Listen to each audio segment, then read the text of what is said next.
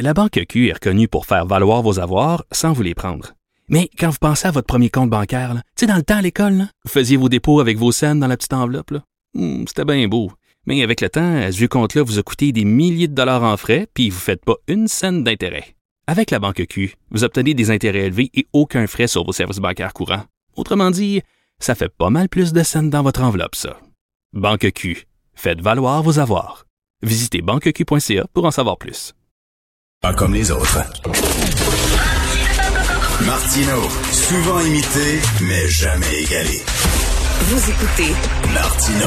Cube, Cube Radio. Alors, tous les jeunes sont woke? Non. Certains résistent, comme Astérix et Obélix. D'ailleurs, hier, dans sa chronique, Mathieu Bocoté a rendu hommage à ces jeunes qui euh, refusent d'embarquer dans ce train complètement fou.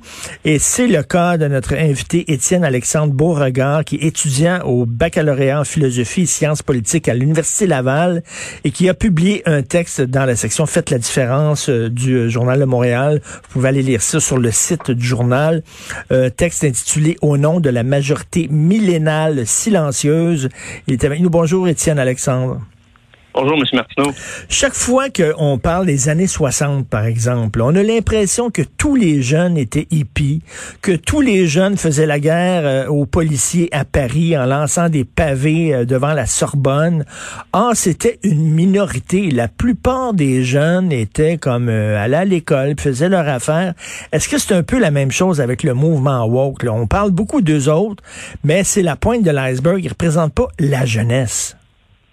Non, je pense que vous avez raison, M. Martineau. Il y a beaucoup de similarités qu'on voit entre les années 60 et maintenant, surtout sur des questions comme ça.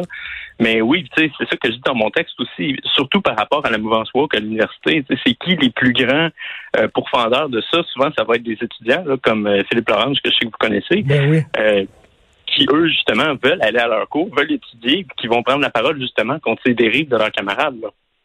Et Étienne Alexandre, vous avez quel âge? 20 ans. 20 ans. Euh, Est-ce que est-ce que c'est dur à résister à, à ce mouvement-là lorsque vous êtes à l'université? Est-ce que vous passez pour un, un, réactionnaire, un fasciste, un weirdo? Ben, moi, j'ai fait ma rentrée euh, en, en, distance. Hein. Je l'ai faite euh, en ligne sur mon ordi. Fait que Okay. disons que je vais pas passer pour grand-chose. Mais quelque chose que je peux vous dire, par contre, c'est que si si on veut étudier, vu qu'on est en philosophie comme moi, là, puis qu'on veut étudier, mettons, le conservatisme, qu'on veut étudier autre chose que le progressisme ou le libéralisme, il faut chercher loin. Il faut être autodidacte pour être conservateur à l'université. là. Ah oui? Tu fais des cours d'idéologie politique. Edmund Burke, le fondateur du conservatisme, tu vois pas ça. Là. Ou en tout cas, moi, je l'ai pas vu encore, puis ça n'a pas l'air d'être au programme. Mais, mais pourtant, le rôle d'un professeur, c'est de vous montrer là, les différents mouvements, les différentes idéologies, et après ça, c'est à vous de, de choisir euh, laquelle vous va finalement. Là, ce que vous êtes en train de dire, c'est que les profs font pas vraiment leur job de prof. Les profs sont plus des militants. Ben là, je- j'irai pas forcément jusque-là, sachant que j'ai pas rencontré beaucoup de mes profs en raison de en raison de la situation, mais c'est vrai que disons que si tu regardes le cursus, il y a des choses qui devraient être là puis qui y sont pas là. Et moi, moi, je, me souviens quand j'étais au cégep, là, mes cours de philosophie, c'était rien Marx, Marx, Marx, Marx, Marx. C'était ça. C'était à l'époque où on pouvait fumer en classe. hein, je suis pas jeune.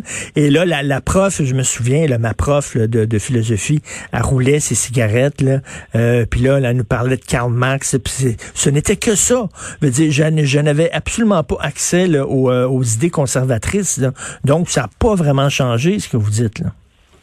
Non, non, non. Mais pourtant, c'est ça qui est intéressant, c'est que malgré tout ça, si tu regardes la vraie majorité des jeunes, celles qui votent euh, en matière de nombre, elle n'est pas d'accord avec, euh, avec cet agenda progressiste-là aujourd'hui. C'est ça, les sondages. D'ailleurs, euh, j'avais vu un récent sondage où la majorité des jeunes au Québec votaient CAC. Oui. Ça m'avait, ça m'avait assez étonné. Je croyais que les jeunes auraient été plus du côté de Québec solidaire.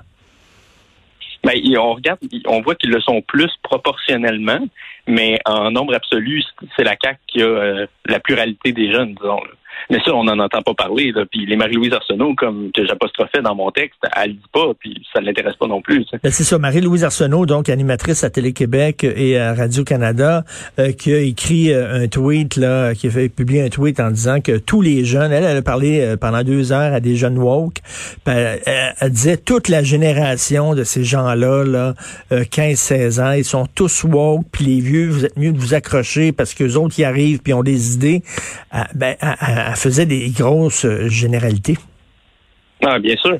Puis c'est ça que je dis dans mon texte aussi. Des fois, j'ai l'impression qu'on nous instrumentalise un peu comme jeunes, tu sais, parce qu'il faut pas penser que ces idées-là, on est avec. C'est on, s'est fait un peu imposer à l'école par moment. Tu, regardes le cours d'éthique et culture religieuse que je sais que vous pourfendez constamment.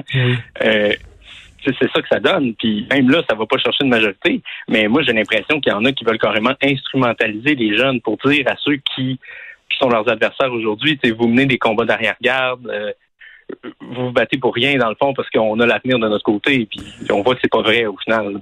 Donc, ce que vous me dites aussi, c'est que c'est pas vrai, M. Martineau, que tous les jeunes, c'est des petits lapins. Mais non. Il y, en a qui sont pas des lapins. Mais non, évidemment. Heureusement, mon Dieu. Euh, qu'est-ce que qu'est-ce que vous voulez faire plus tard? Vous, vous euh, étudiez donc en philosophie, sciences politiques. Est-ce que vous voulez, euh, comme Mathieu Bock côté, participer à la vie intellectuelle du Québec en publiant des livres, en, publiant des textes dans des revues? Ah oui, moi c'est sincèrement c'est ça que je voudrais faire. Puis pas euh, gâcher trop, mais j'ai déjà un livre dans le pipeline. fait que ça, ah oui, vous êtes en train d'écrire? Oui. Wow, génial. Non, non, j'adore ça. Des gens de 20 ans qui euh, peuvent prendre une distance. Vous avez un mouvement qui est quand même gros, là, et euh, que vous, vous, ce que vous dites, c'est que euh, je veux penser par moi-même. C'est pas vrai que je vais embarquer dans une secte et répéter ce que les gens me disent de répéter. Je veux, vous êtes pour la libre pensée. Mais bien sûr. Puis, c'est un peu la même chose quand aujourd'hui on parle des, des fameux groupes minoritaires euh, racisés, victimes, alouettes, là, ceux qui s'écartent du groupe on dit ah ben t'es pas un vrai noir, ah ben t'es pas un vrai gay. Même chose, c'est quelqu'un qui va dire ce que je dis, ça va être ah ben t'es pas un vrai jeune dans le fond. J'ai l'impression des mhm. groupes qui veulent avoir un peu le monopole sur le discours qui sort de là. C'est ça, on va dire, on va dire vous êtes un vieux jeune finalement. Vous n'êtes pas vraiment un vrai jeune, vous êtes un vieux jeune. Sauf que c'est très difficile. Moi, à mon âge, c'est certain que j'ai aucun problème de critiquer ce mouvement-là. Euh, je suis pas dedans. Mais quand on est jeune, on a besoin du, d'être reconnu par euh, par nos amis, par les gens autour. On a plus besoin de faire partie d'une gang quand tu es jeune, euh, ça doit être plus difficile pour vous, puis ça demande, je trouve, plus de courage quand on a 20 ans de, de dire, ben moi, je fais partie de la gang, puis ça me tente pas. Ouais, ben, je dirais qu'on se trouve une autre gang. On se trouve une autre gang. Tu sais, mettons, moi, j'ai été impliqué dernièrement avec les jeunes de la Coalition Avenir Québec, puis c'est du bon monde qui sont pas euh, woke pour sincère. Puis je pense qu'ils s'identifient à mon texte aujourd'hui, justement. J'ai eu des bons commentaires d'eux ce matin. Donc, vous êtes, vous êtes plus nombreux qu'on pense. Oui, bien sûr. Et c'est ça, moi je fais tout le temps le lien. Tu sais, à chaque fois qu'on interviewe une musulmane euh, à la télévision, c'est toujours une femme voilée. C'est très très rare qu'on voit des musulmanes qui portent pas le voile. Pourtant, elles sont en majorité. Elles sont en majorité, mais on les interviewe pas. Un peu la même chose pour les jeunes, donc.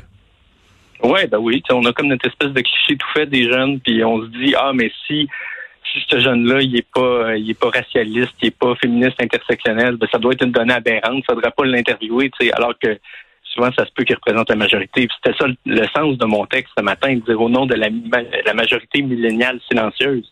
Parce qu'on est une majorité à penser ça. Est-ce qu'il faut porter un habit et une cravate?